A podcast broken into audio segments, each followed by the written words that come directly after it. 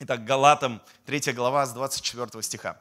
Галатам 3 глава с 24 стиха. Кстати, вы знаете, какое у меня было искушение проповедовать на тему победа в Иисусе Христе или что-то еще там, да, победа вера наша или что-то такое. И я так подумал, сегодня столько будет об этом проповедовать, поэтому я не буду об этом проповедовать, буду проповедовать о другом. Галатам 3 глава 24 стих. Итак, закон я а, читаю из нового русского перевода.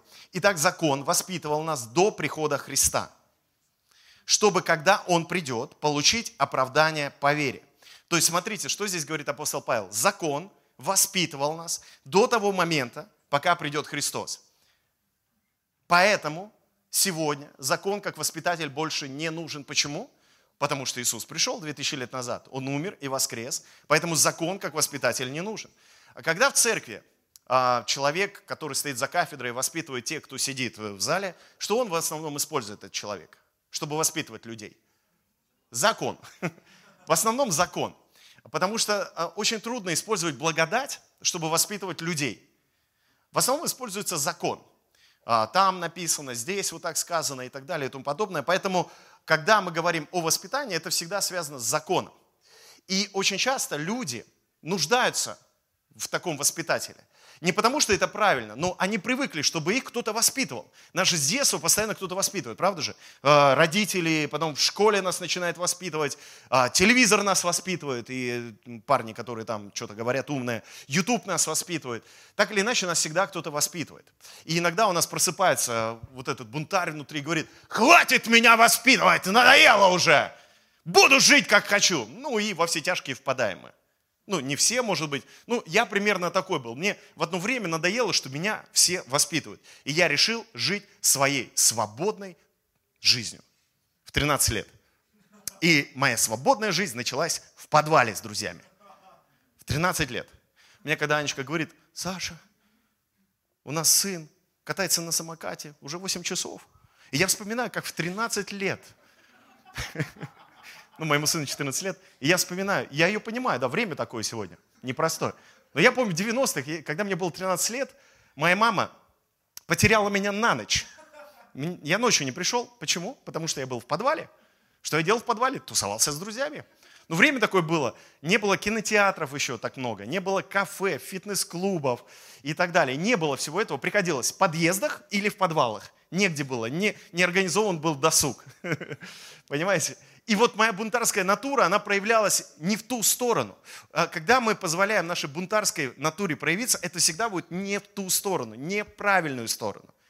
Да, сын, поэтому так не надо делать. Это плохо было. Это было неправильно. Я в церкви не воспитывался, поэтому меня воспитывала улица. Ни к чему хорошему она меня не привела. Но с другой стороны, я понимаю, что нравоучение, морализация, она тоже не освобождает. От того, что ты знаешь, как правильно, это не делает тебя правильным. О, как я хорошо сказал, а? Пожертвуйте мне сегодня. Я шучу. Я шучу.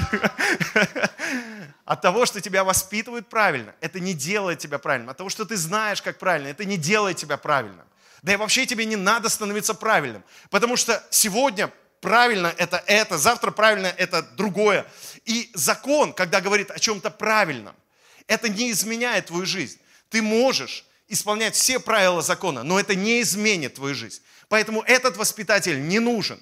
И по сути тебе воспитатель вообще не нужен. Потому что ты сам должен стать своим воспитателем. Но сам не тот, который без Христа, а который во Христе. Поэтому Он и пришел, чтобы поселиться внутрь тебя и изменить тебя, чтобы ты мог сам себя воспитывать. В Библии так сказано, если бы мы судили сами себя, то нас бы не надо было судить. О чем здесь сказано? У нас же, видите, слово суд, как у настоящего русского человека, сразу что-то плохое. В нашей практике русской, если суд, значит плохо. Но суд это не о том, что плохо. Понятие суд это о том, что может быть и хорошо, потому что суд может тебя оправдать. Суд может установить справедливость. И Павел говорит, если бы мы судили сами себя, то есть мы бы сами учились распознавать, что правильно, что неправильно, что приносит пользу, что не приносит, тогда бы Богу не приходилось нас корректировать. Когда бы Богу не приходилось нас возвращать все время на правильный путь. Когда Бог судит, это не о том, чтобы обвинить. Когда Бог судит, это о том, чтобы показать тебе, что есть хорошо, что есть плохо. Потому что до тебя еще не дошло. Потому что твое хорошо, в кавычках, иногда приводит тебя вообще не в хорошо. Тебя же самого окунает в такую грязь, поэтому Бог приходит тебя вытащить. И иногда это не очень приятно. Когда меня кто-то пытался воспитывать и говорил, Саша, это не очень хорошо, меня это не меняло. Но что Бог делает, когда судит нас? Он внутрь нас вкладывает понимание того, что правильно, а что неправильно. Мы как бы внутренне начинаем ощущать потребность в том, чтобы измениться. Было ли у вас такое? Я помню, подерешься с кем-то, кулаки набьешь, приходишь домой и думаешь, в Бога вообще не верил тогда. И думаешь, ну обязательно вот воздастся мне, вот где-то да воздастся. Вот скоро поступать буду в университет и, наверное, не поступлю, потому что подрался. Ну как подрался, побил кого-то. И не поступил. Думаю, вот, воздаяние пришло. Я даже тогда внутренне чувствовал этот суд. Кто-то из вас чувствует подобный суд внутри себя? И вот здесь Павел дает хороший совет. Если бы вы внутренне сами себя судили, сами бы отделяли себя от всего скверного, неправильного, то не надо было бы вас потом отделять от этого. Не надо было бы вам окунаться в эту грязь. Вы бы тогда сами выходили из нее, не заходя. Видите, Бог хочет нам дать полноценную жизнь. И Он нам, в принципе, дал. Он подарил, Он сделал все для нас. Теперь вопрос нас. Что мы будем с этим делать? Окунаться дальше в грязь или жить в Его славе, жить в Его присутствии. Аминь. Аминь. Э, продолжая дальше. Но вера уже пришла. И это не сестра вера, это вера, вера Божья пришла. И нам больше не нужно воспитание закона. Почему? Потому что пришла вера. Потому что пришло доверие Богу. Благодаря вере во Христа Иисуса вы все стали сынами Бога. Скажи, я сын. Если ты женщина, скажи, я дочь, хорошо? Все вы стали сынами Бога. Ведь все крещенные во Христа облеклись в Христа. Смотрите, все крещенные во Христа. Здесь говорится не просто о каком-то вводном крещении. Здесь говорится о крещении в Христа, то есть погружении в Него. Все погруженные во Христа, они облеклись Христом. Что это значит? Это значит, что Христос внутри меня и снаружи меня. Я погрузился в Него, я облегся им, я, я всецело поглощен им нет ни одного отрезка моей жизни без Христа. И если есть что-то, это еще значит, я где-то не впустил в свое мышление осознание того, что Он везде, Он во всем. И когда я впускаю это осознание, я начинаю это переживать, я начинаю чувствовать, я начинаю видеть. А там, где я не вижу этого состояния, что я облегся во Христа, я отказываюсь от этих сфер жизни, отказываюсь от этого мышления, потому что для меня Христос стал жизнью. Не знаю, как для тебя. Для меня стал Христос жизнью. И поэтому я верю, что я облегся в Него. Это, знаете, как одежда. Я оделся в Него. Это самая модная одежда, это самая крутая одежда. Поэтому мне не так важно, какой на мне бренд, потому что на мне бренд Иисуса Христа. На мне бренд Царства Божьего, ЦБ, знаете, это, это лучше, чем ДГ. Кто понимает? Поэтому, когда ты во Христе, ты новое творение, ты облегся, ты погрузился, чтобы облечься во Христа. Какие сферы твоей жизни еще не облеклись в Христа? Какие трудности еще не, облекли, не облеклись в Христа? Что есть еще такого, что не облеклось в Христа? Принеси это сейчас. Вот возьми свою ладошку. Облекись, скажи в Иисуса. Серьезно говорю, возьми это. Возьми какую-то сферу своей жизни, которую ты понимаешь, она не облеклась в Христа. Возьми это и скажи, облекись во имя Иисуса сегодня. Скажи этой сфере. Семья, работа, я не знаю, твое служение Богу. Если есть что-то, что еще не облеклось во Христа во Христа. Если есть какая-то болезнь, скажи этой болезни, облекись в Христа. Потому что любая болезнь, которая облекается во Христа, что с ней происходит? Она умирает, она уничтожает. Потому что все, что соответствует смерти, все, что соответствует греху, оно уничтожается в Божьем присутствии. Почему? Потому что это помещается в закон Духа жизни во Христе. И все, что соответствовало закону греха и смерти, умирает под законом Духа жизни во Христе. Потому что во Христе, когда ты облекаешься, там один закон, закон Духа жизни. Если у тебя трудности дома, закон Духа жизни. Пусть это погрузится в этот закон Духа жизни. Этот закон не воспитывает, друзья. Этот закон дает жизнь. Этот закон реально изменяет. Этот закон реально преобразовывает тебя. Скажи, закон Духа жизни. Закон Духа жизни. Когда мы во Христе, мы находимся под властью закона Духа жизни. Нет больше ни иудея, ни грека, ни раба, ни свободного, ни мужчины, ни женщины. Вы все одно во Христе Иисусе. апостол Павел, скорее всего, каждое утро вставал с молитвой, когда он был иудеем, до встречи с Иисусом, с молитвой, которую молился каждый праведный иудей. С утра и благодарил Бога за три вещи. Первая вещь. Спасибо Господи, что я не язычник, там, не грек какой-то, вот, не римлянин. Спасибо Господи, что я не женщина и я не раб. Да, это три благодарности, которые, я не знаю, как сейчас, но раньше иудеи озвучивали три благодарности Богу. Спасибо, что я не язычник, не женщина и не раб. Да, да, да, женщина. Так было у иудеев, но Павел, когда встретился с Иисусом, смотрите, как его мнение изменилось. Он говорит, во Христе уже не имеет значения, язычник ты или нет. Уже не имеет значения, мужчина ты или женщина, раб ты или свободный, ибо мы все одно во Христе Иисусе. То есть нет уже разделения, потому что когда мы облекаемся во Христа, там уже нет правильных и неправильных. Там нет своего рода вот этого фашизма, который объединяет людей в какую-то идеологию и который заставляет их верить в то, что мы лучше, мы прекрасней.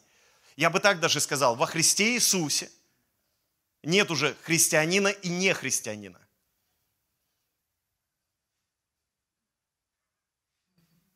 Потому что человек, облегшийся во Христа, он выше всех этих маркетинговых штучек церковных. Что такое маркетинговые штучки церковные? Это когда тебя заманивают быть частью какой-то религиозной организации и обещают тебе дать свободу благодаря этому.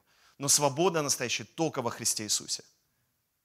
Христианин, то есть лейб, христианин, не означает быть во Христе Иисусе. А быть во Христе Иисусе всегда означает быть христианин. Но это уже не то, что тебя облекает, потому что облекает тебя Христос. Христианами начали называть первых учеников Иисуса, не они сами, а другие люди. Знаете почему? Потому что они видели воплощение Христа в их жизни. Они слушали не просто слова, они видели в них воплощение Христа. Они видели, что они действуют как Христос, они говорят как Христос, и они служат как Христос. Но чтобы это было, нужно не просто быть христианином, нужно быть им, чтобы быть в нем, чтобы быть наполненным им. Многие христиане за всю свою историю христианскую так и не познают, что такое быть в нем и позволить ему быть в себе, внутри себя. Многие христиане так и не познают, что такое жизнь есть Христос. Поэтому им нужна, нужна какая-то идеология, им нужно какое-то первенство. Меня раньше это цепляло, что мы впереди планеты всей христиане. Мы лучше всех. Мы знаем все о небесах. Мы все знаем о Царстве Божьем. Я в правильной церкви, не то, что они. Я правильно верю, не то, что они. У меня правильный Христос, не то, что у них. У меня Христос протестантский, евангельский. У меня Христос весь такой помазанный, чудесный, не то, что у них. Пока Бог однажды не пришел ко мне и не сказал, я не христианин. Я выше всех этих, э, этих идеологий. Он, он мне открыл, что Он Христос. А что значит, что Он Христос? Это значит, что теперь все принадлежит Ему. Он есть настоящий Мессия. И Он облег меня собой не для того, чтобы я насаждал какую-то идеологию, а для того, чтобы я явил этому миру самого Христа. Я явил этому миру Царство Божие. Это есть мое предназначение. Я явил своей жизнью, даже не просто словами, а своей жизнью. А это очень сложно сделать без Иисуса. Если мы думаем, что становясь морально выше других людей, становясь материально более обеспеченными и лучше других людей, имея какую-то правильную идеологию церковную, правильное доктринальное учение, мы этим самым прославим Иисуса, мы глубоко ошибаемся. Почему? Потому что Христа не, не прославляет идеология, не прославляет просто твое преуспевание. Христа что прославляет? М? Что Христа прославляет? Христа прославляет сам Христос. Все очень просто. И поэтому Павел говорит, уже не я живу. То есть что значит не я живу? Вот все мое я, с моими заслугами, достоинствами, с моим знанием, все это не имеет значения. Уже не я живу, живет во мне Христос. Я облегся в Него, чтобы уже не я жил, а Он жил. И в этом самом он не потерял свою индивидуальность, он ее приобрел. Потому что во Христе, именно во Христе, ты начинаешь познавать, кто ты есть на самом деле. Ты начинаешь познавать не просто что-то внешнее в твоей жизни – не просто как, как ты выглядишь, как ты э, думаешь, а ты начинаешь познавать суть самого себя. И теперь все, Кто ты есть, это не то, что ты выглядишь или то, что ты думаешь. Это то, кто ты есть во Христе, изначально, в Нем, сотворенный. И поэтому ты начинаешь изнутри влиять на то, что ты думаешь, и даже на то, как ты выглядишь. Кстати, помазанные люди намного красивее выглядят. Серьезно. Я помню, Костя, мой молодежный пастор, говорил мне так, Александр, знаешь почему неверующие клюют на девчонок верующих? М? Я говорю, почему, Костя? Я только пришел к Богу, еще не знал всех этих тонкостей. Он говорит, потому что они помазаны, а помазание привлекает неверующих парней. И я тогда подумал, я еще не был женат, я думал, ну, может, и девчонок тоже привлекает помазание. Ну, реально привлекает помазание. Помазание – это божественное благоухание через тебя. Когда тебе говорят, слушай, у тебя что-то с глазами, ты как будто светишься. И не только глаза твои светятся, лицо светится. Ты какой-то не такой, ты какой-то инаковый. Вот это и есть Христос, который воплощается через тебя. Люди не просто говорят, слушай, ты правильно говоришь. Да кому нужно это ты правильно говоришь, когда сегодня есть Google, Википедия и всякая еще педия? Кому это нужно? Человеку, чтобы узнать, как правильно, не, понимаешь, ему не нужно идти в церковь. Это можно узнать везде. Везде учат правильно. В любой религии говорят, у нас правильно. В любом общественном институте говорят, у нас правильно. В России говорят, какая страна правильная? А? Россия, конечно. Самое правильное. Самый какой человек? Умный. А? Русский человек. Это называется патриотизм. Я не против этого. Но это же не меняет жизни. Это же никому сегодня не нужно твое правильно. Но всем нужен свет. И когда люди видят в себе свет, они такие, что-то с тобой не так, а можно с тобой поговорить? И ты такой, конечно, можно. Я вам, наверное, как-то рассказывал, как меня один оккультист поймал в туалете, да? Ну, это такая история туалетная, конечно, но я стою в туалете, и он стоит в туалете. И он только смотрит на меня. В наше время, в 21 веке, когда стоишь в туалете, рядом с тобой другой мужчина в туалете и смотрит на тебя – как будто ты его чем-то привлек. Тебя это напрягает, но меня это напрягает. Меня еще это напрягает, друзья. И меня это начало напрягать. Я говорю, да, здравствуйте, мы с вами знакомы. Он говорит, что с тобой не так? Я говорю, что со мной не так? Ты ведь светишься. Я, говорит, занимаюсь всякими практиками, чакры чищу там, карму, вот, восстанавливаю человеку. А тебя хочу сейчас считать, и у меня не получается. И мне и хотелось ему сказать, что, ну, извини, братан, я просто в туалете блок ставлю. Божественный. На всякий случай. Вот. Потому что некоторые а, верующие думают, что пасторы вообще в туалет не ходят. Вообще у них никаких нет каких-то таких стрёмных вещей в жизни. Они святые и летают, как эти, как ангелы Божьи. Вот. А, и он сидит, не-не, говорит, ты, что-то с тобой не так. Я говорю, ну давай, рассказывай. Он говорит, ну я вот не могу вот просчитать, ты весь светишься, у тебя аура прям кристально чистая, чакры все почищены. Вот вам крест, друзья. Я никогда не чистил чакры. Я никогда ничего не делал со своей кармой. Я делал все, чтобы мне мои чакры, нижние, верхние, там, средние, все вот эти центры были загажены. Чтобы моя карма привела меня к тому, чтобы я в будущей жизни был каким-нибудь бананом вялым, понимаете?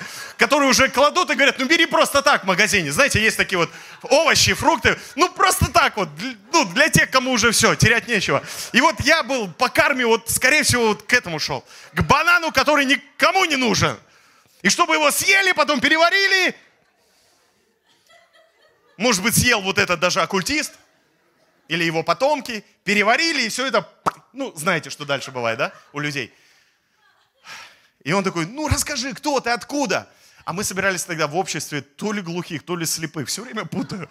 Вот, где мы там собирались раньше. И он говорит, кто ты такой? Я говорю, ну, я вот верующий христианин. Он такой, да, я-то думаю, что не так. И я ему начал рассказывать Евангелие, прямо там, в туалете. Понимаете, у Евангелия нет границ. У Евангелия нет какой-то территории. Оно должно звучать везде. Везде и для всех абсолютно. Я не знаю, что было с этим потом человеком.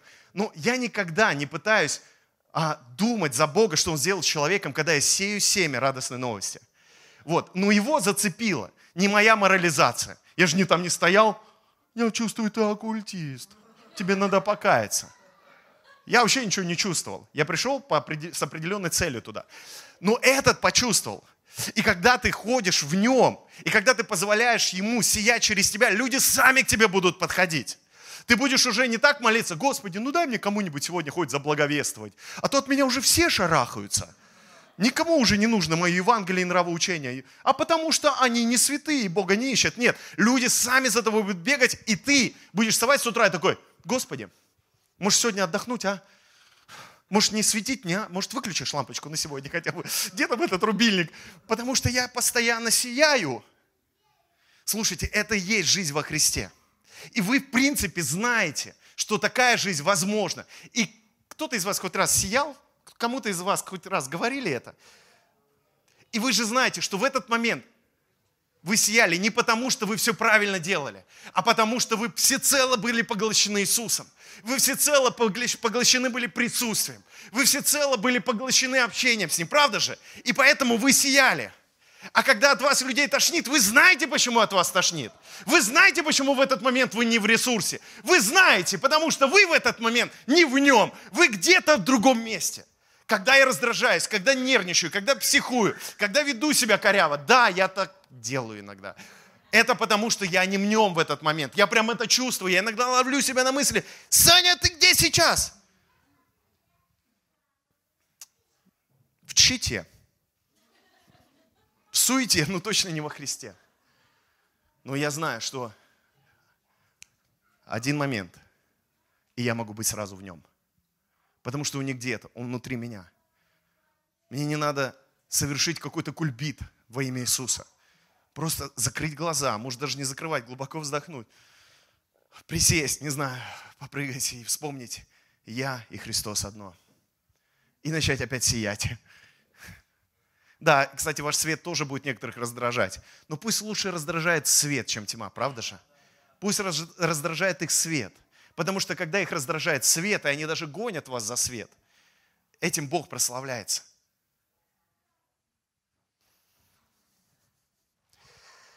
Итак, а если вы принадлежите Христу, то тогда вы являетесь потомством Авраама и наследниками Божьего обещания.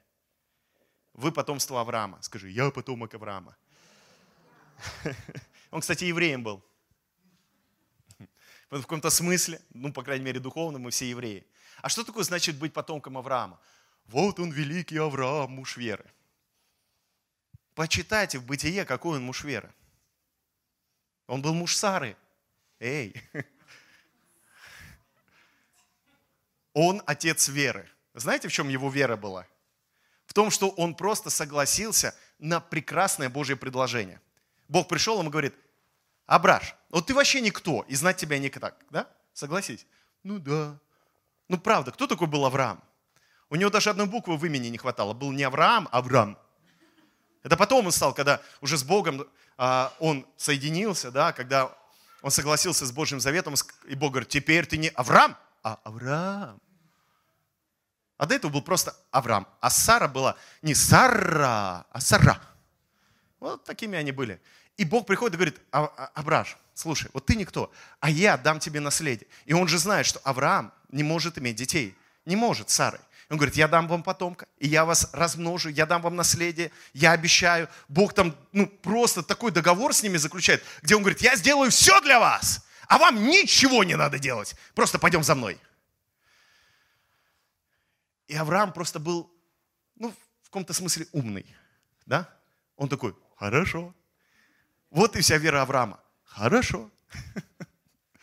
Кто-то говорит, ну, Александр, подожди, а как вот он сына своего вел? Помнишь, вот э, в книге Бытия написано, что Бог говорит, да, что принеси в жертву своего сына. А почитайте послание к евреям, что написано?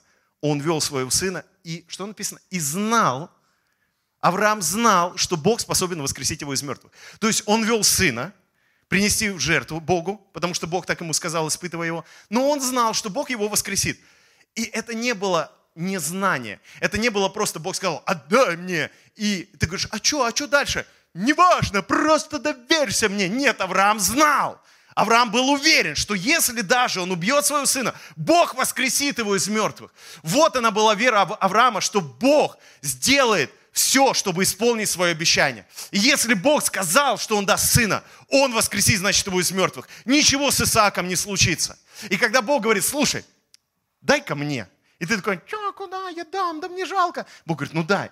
И ты, ты можешь быть уверен, что Бог, если даже что-то ты ему дашь, Он воскресит это из мертвых. Будь уверен, потому что Бог не забирает у тебя что-то. У Бога есть такой принцип, подарки не отдарки. Бог просто, просто приглашает тебя разделить с Ним твою победу, твою радость. Понимаете? Даже когда Он тебе что-то дал, Он говорит, давай вместе порадуемся. Отдай это мне. Давай вместе порадуемся. Когда я детям покупаю что-то вкусное, и я беру у них, и меня очень сильно напрягает, когда кто-то из моих детей, папа, ну что ты? Но когда они делятся со мной, знаете, что я хочу? Еще больше им купить, еще больше им дать. Потому что я, как отец, я не хочу у них забрать что-то. Я хочу, чтобы они разделили со мной свою радость, разделили свою мармеладку, разделили свой гамбургер со мной. Потому что это и есть отношения, это и есть счастье разделять, а не забирать. Богу ничего от тебя не нужно. Выдохни. Отдай Богу все. Да что у тебя есть, что ты Богу можешь отдать?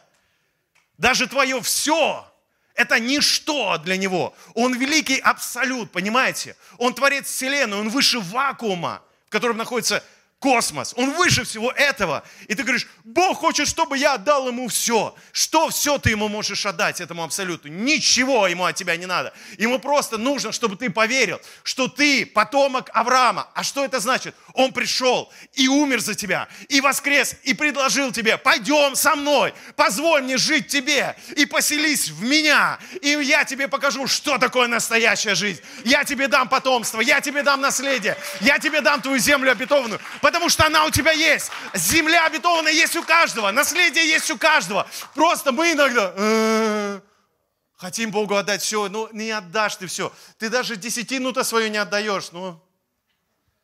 Или отдаешь? Но я говорю к тем, кто не отдает. Все он Богу решил отдать. Потому что Бог уже отдал все, что у него было. Он не пощадил своего сына ради тебя. И в Римлянам сказано, а если не пощадил сына ради тебя, не даст ли тебе всего? Скажи всего. Всего. Бог не жмот.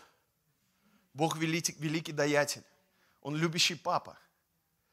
Иисус сказал так о папе, говорит, если вы, будучи злыми, даже самый добрый папа, он по сравнению с папой небесным злой, умеете даяние благие давать детям вашим, то тем более папа небесный даст благо просящему него – Просто надо не у церкви просить. И не у людей, а у папы. Я поехал отдохнуть на пару дней в Казань с семьей, чтобы хоть с ними повидаться, потому что когда у нас конференции, я с ними не вижусь, все время с гостями, все время служение. И мы поехали в Казань, пару дней отдохнуть, сняли квартиру, думаем, погуляем. Вот, первый вечер был ну, шикарный, прохладный, но шикарный в итоге, да, что мы, общение у нас с семьей, классно все. Вот, и с утра просыпаюсь, и у меня списано 6 тысяч рублей – неприятная новость. А ты и так планировал потратить много денег на эту поездку, потому что, ну, кормить же всех надо, да, там, водить, гулять. И у тебя еще 6 тысяч списывают. И у меня паника. Знаете, ну, бывает так у вас? Деньги, куда? Все. А с меня списали за какую-то подписку, которую я оформлял год назад, а они, оказывается, автоматически ее продляют. И я начал там писать, знаете, ну, началась вот эта движуха внутренне. В какой-то момент я даже забыл, что я папин сын, что папа меня все равно благословит. И надо мной уже начали прикалываться. Моя жена, дети. И, и я прям почувствовал, у меня сейчас есть выбор. Я могу ходить, каждый, ну, э, каждый момент вот, а, нашей прогулки грузиться, всю эту поездку грузиться. Вот, я потерял деньги. Или могу просто успокоиться, вот так сделать. Это не маленькие деньги для меня, не подумайте. Для меня хорошие деньги. Для меня еще пока это большие деньги. Я еще не настолько процветаю. И, и вот я понял, что ну если сейчас я не махну, не отпущу это, я просто испорчу себе весь отдых. Себе прежде всего. Семье-то тем более. И я махнул. И отпустил. Да? Получилось у меня? Ну да. У Анечки спрашиваю. Но Аня знает, как э, бывает э, трудно мне эти вещи отпускать. Хочется доказать всем, писать эти письма. Я отпустил. И, друзья, к вечеру, вот я вас не обманываю, к вечеру пришло в пять раз больше.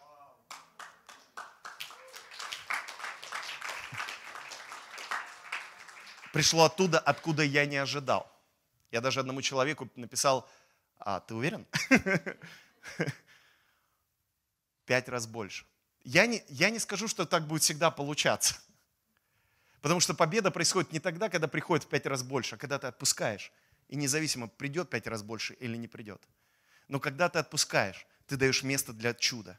Ты даешь место для сверхъестественного. А когда ты держишься за проблему, когда ты держишься за то, что у тебя пошло не так, то ты не даешь Христу облечь эту проблему в свою славу. И, конечно, сегодня я радостный.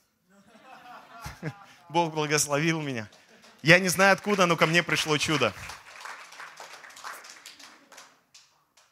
Я имею в виду, что пока наследник, апостол Павел говорит, еще ребенок, он в своих правах ничем не отличается от раба. Хотя на самом деле ему принадлежит все имение. Но в детстве у него есть воспитатели и опекуны, которым он подчиняется до определенного времени, установлено его отцом так и мы, пока были детьми, находились в рабстве у религиозных начал в мире. Друзья, религия и воплощение религии а, в тех или иных организациях, системах, установлениях, морализации какой-то, в институтах каких-то церковных, все это не делает нас свободными. Потому что это опекунство – Знаете, какая разница между опекуном и тем, кто усыновил? Опекун не дает своей фамилии ребенку.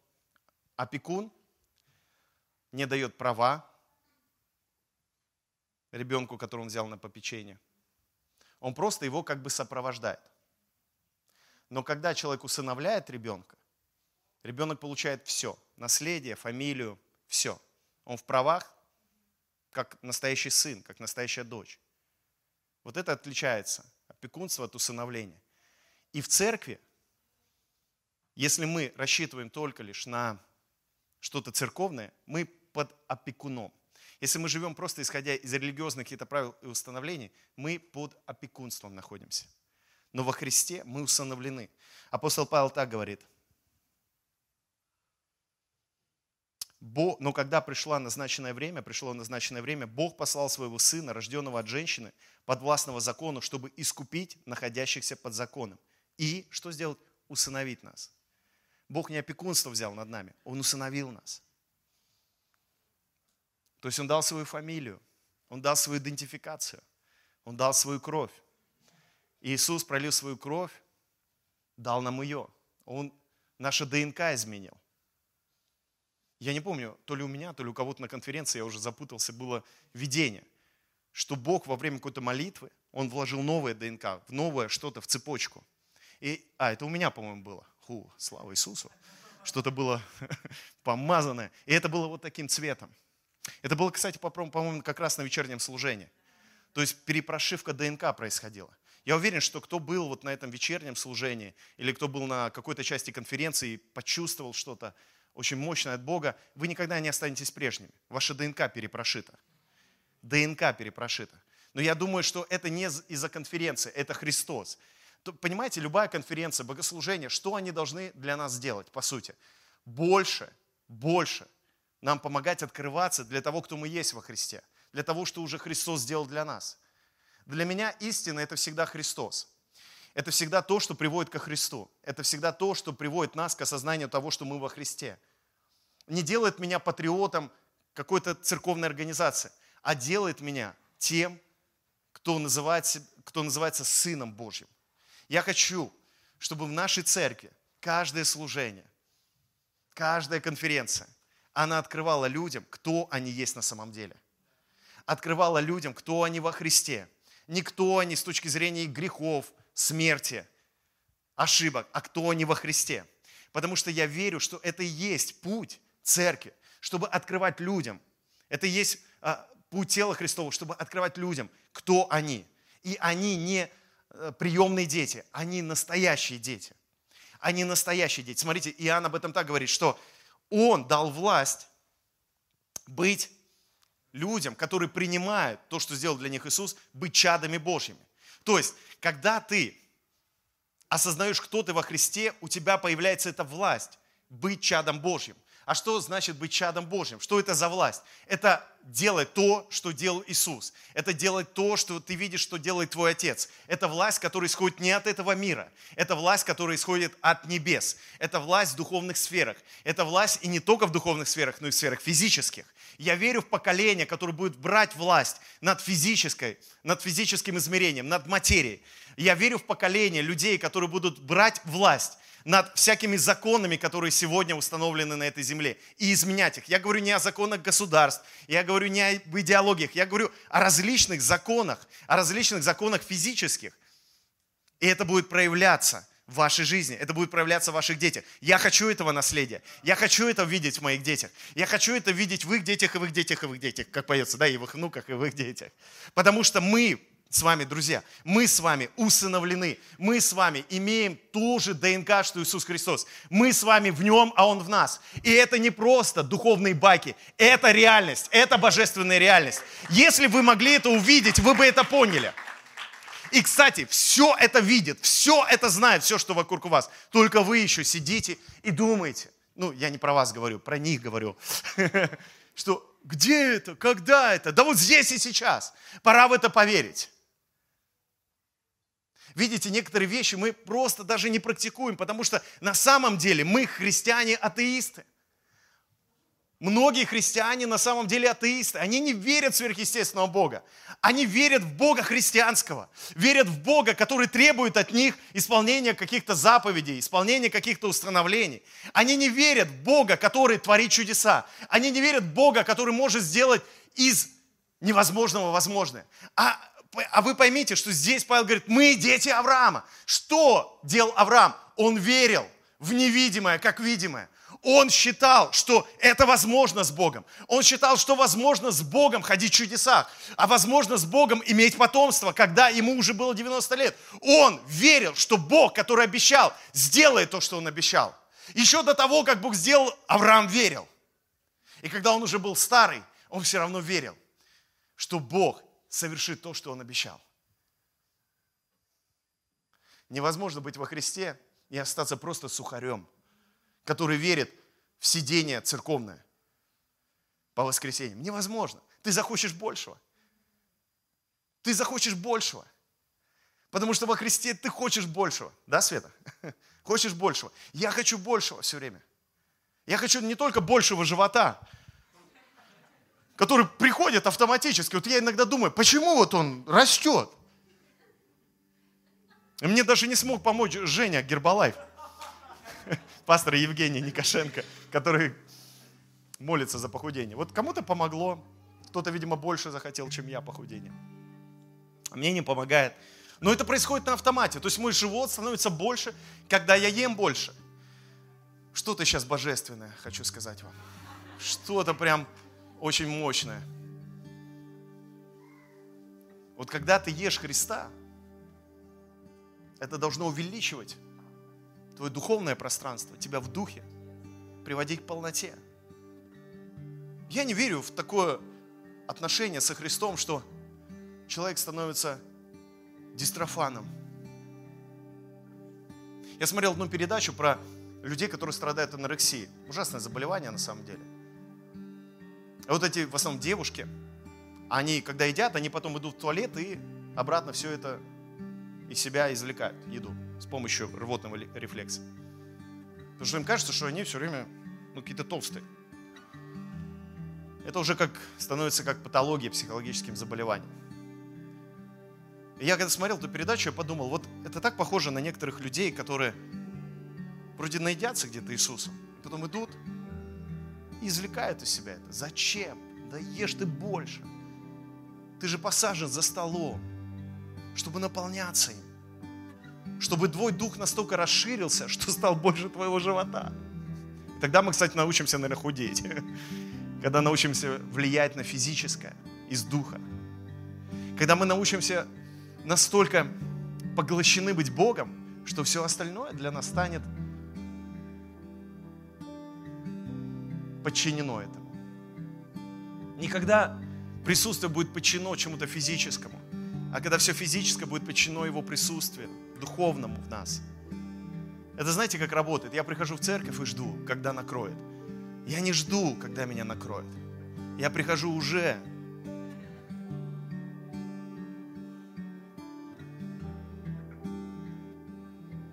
Я до воскресного собрания час хожу, полтора даже в парке, и накрываюсь там Богом, накрываюсь Его присутствием. Сюда уже накрывшимся прихожу.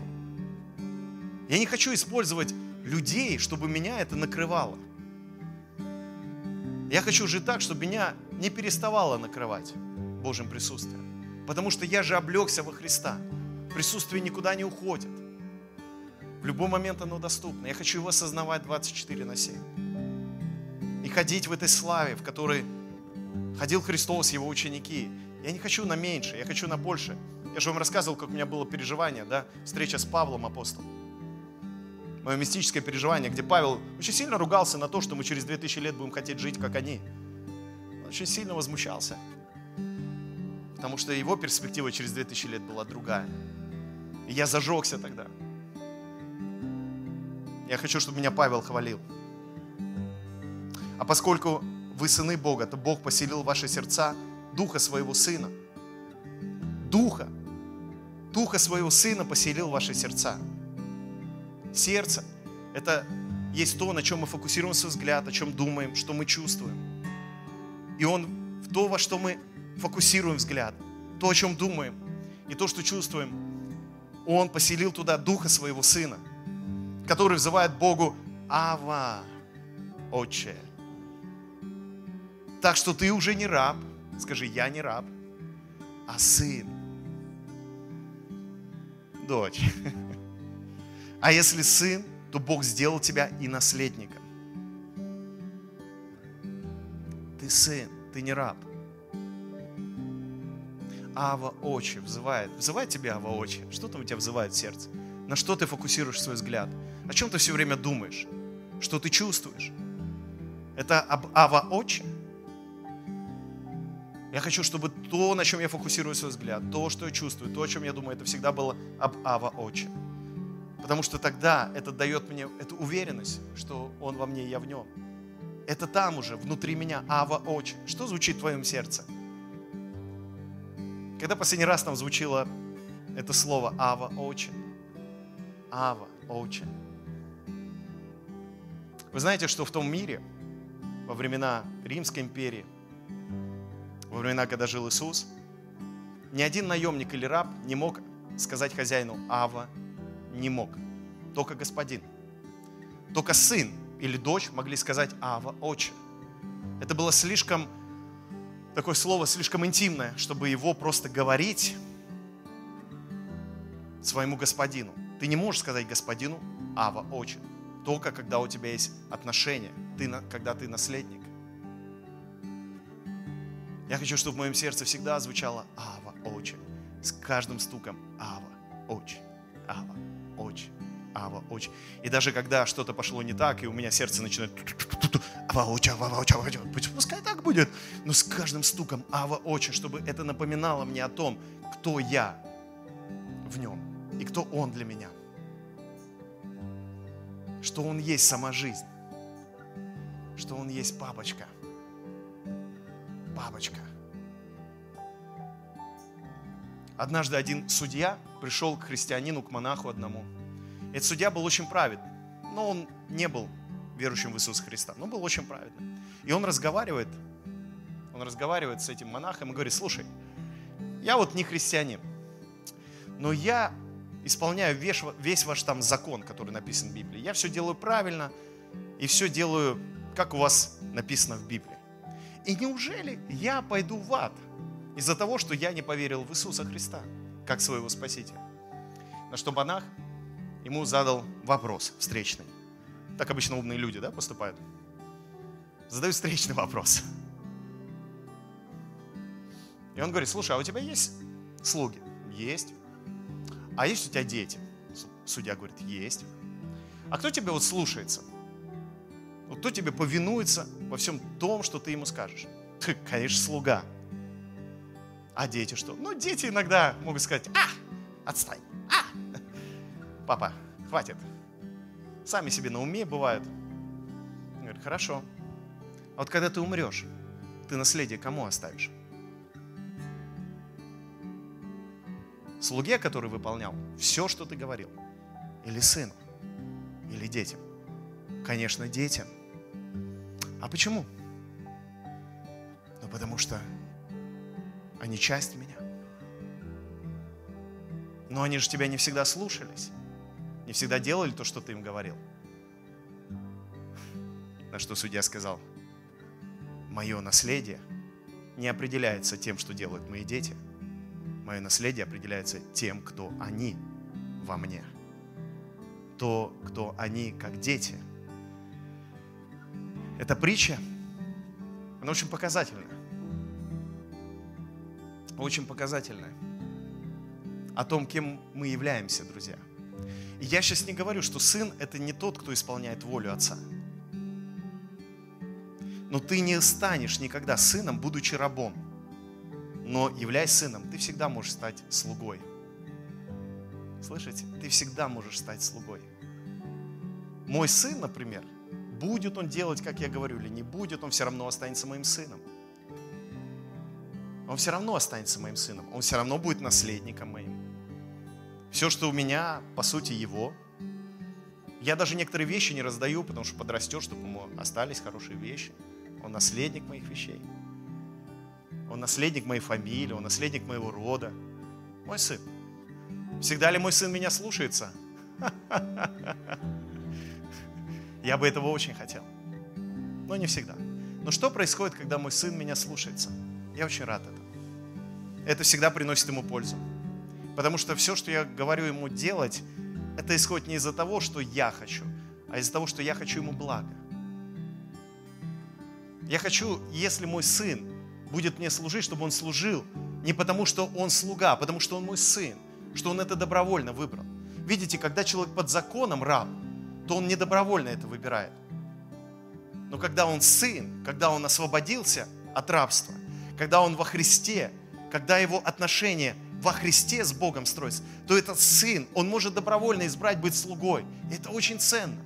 Апостол Павел говорит, я раб Господа Иисуса Христа. Но он это не говорил, исходя из того, что он раб закона. Он это говорил, исходя из того, что он осознавал. Я сын, и я выбираю быть рабом. Я выбираю служить моему Богу. Я выбираю служить моему папе, потому что это великая честь, великая привилегия, великое достоинство служить Богу. Потому что он мой папа. И от того, что мой папа, это не означает, что теперь я буду делать то, что я хочу. Я хочу пропитаться мыслями моего папы. Я хочу пропитаться желанием моего папы. Потому что когда я читаю о моем папе, о том, как он велик, я хочу быть максимально похожим быть на моего папу. Потому что мой папа Бог, это не тот, кто просто скидывает меня со счетов каждый раз, когда я падаю. Мой папа Бог, это тот, кто поднимает меня всегда. Мой папа Бог, это тот, кто оживляет меня всегда. И я хочу служить такому папе. Мой папа не какой-то опекун, которому все равно на то, что происходит в моей жизни. Мой папа вмешивается в любую ситуацию. Мой папа всегда приходит там, где я закопался в грязи и вытаскивает меня оттуда. Мой папа – это тот, кто любит меня бесконечно. Мой папа – это тот, кто заботится обо мне всегда. И даже когда я теряю самого себя, он вытаскивает меня наружу и говорит, вот кто ты такой. Ты мой сын, а я твой папа. И я хочу служить такому папе. Я хочу отдать жизнь такому папе. Я не хочу просто брать папу и говорить, папа, благослови меня. Папа, дай мне то и дай мне это. Я хочу верить и знать, что мой папа уже благословил меня. Уже дал мне все. Что еще он может мне дать? Он отдал сына своего за меня. Он отдал все, что у него было. А если отдал все, то о чем мне еще переживать? Знаете, есть сегодня некоторые люди, к сожалению, у них отношения с Богом такие. Папа, о, мой папа, он меня любит. Тогда буду жить, как хочу.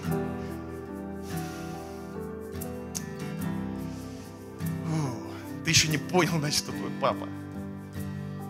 Ну, позволь ему обнять тебя сегодня. И показать, как прекрасно быть его слугой. Быть его рабом. Потому что, будучи осознанным Божьим рабом, ты по-настоящему свободен. И ты становишься благословением. Ты становишься тем, кто источает свет, как я говорил. Это чудесная, превосходная жизнь. И она уже тебе дана.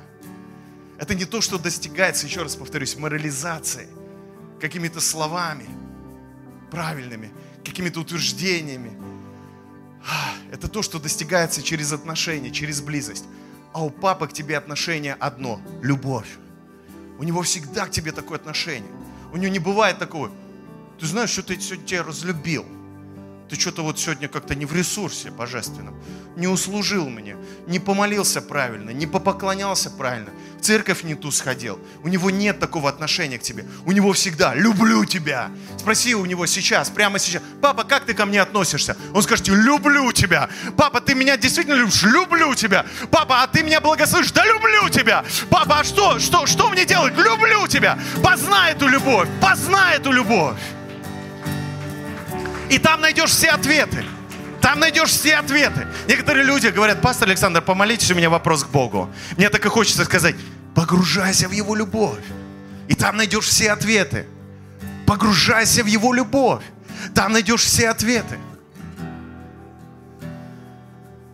А знаете, иногда люди боятся себе признать, что Бог уже им ответил.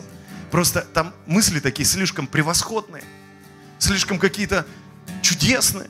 И человеку кажется, да не может Бог так говорить. Ну, должен меня Бог загнобить, обличить, ну, прижать меня к земле и сказать, вот тебе, червь, знай свое место. Я же заслужил этого. А в сердце Ава Очи, а в сердце Ава Очи, в сердце ум тебе говорит, ты должен быть наказан, ты должен быть истреблен, ты неправильно живешь, а сердце Ава Очи, а в сердце любовь. Потому что там весь ответ.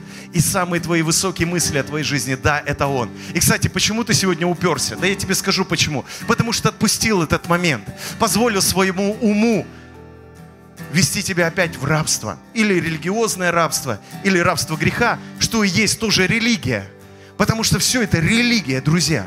Потому что есть только одна истина, это Христос. Это сам Иисус, который умер, который воскрес, и который сейчас в сердце твоем живет с этими словами. Ава очи, ава очи, ава очи. Ты рождаешься с этими словами. Ты умираешь с этими словами. Ты живешь с этими словами. Потому что тот Бог, который спас тебя, Он всегда рядом с тобой.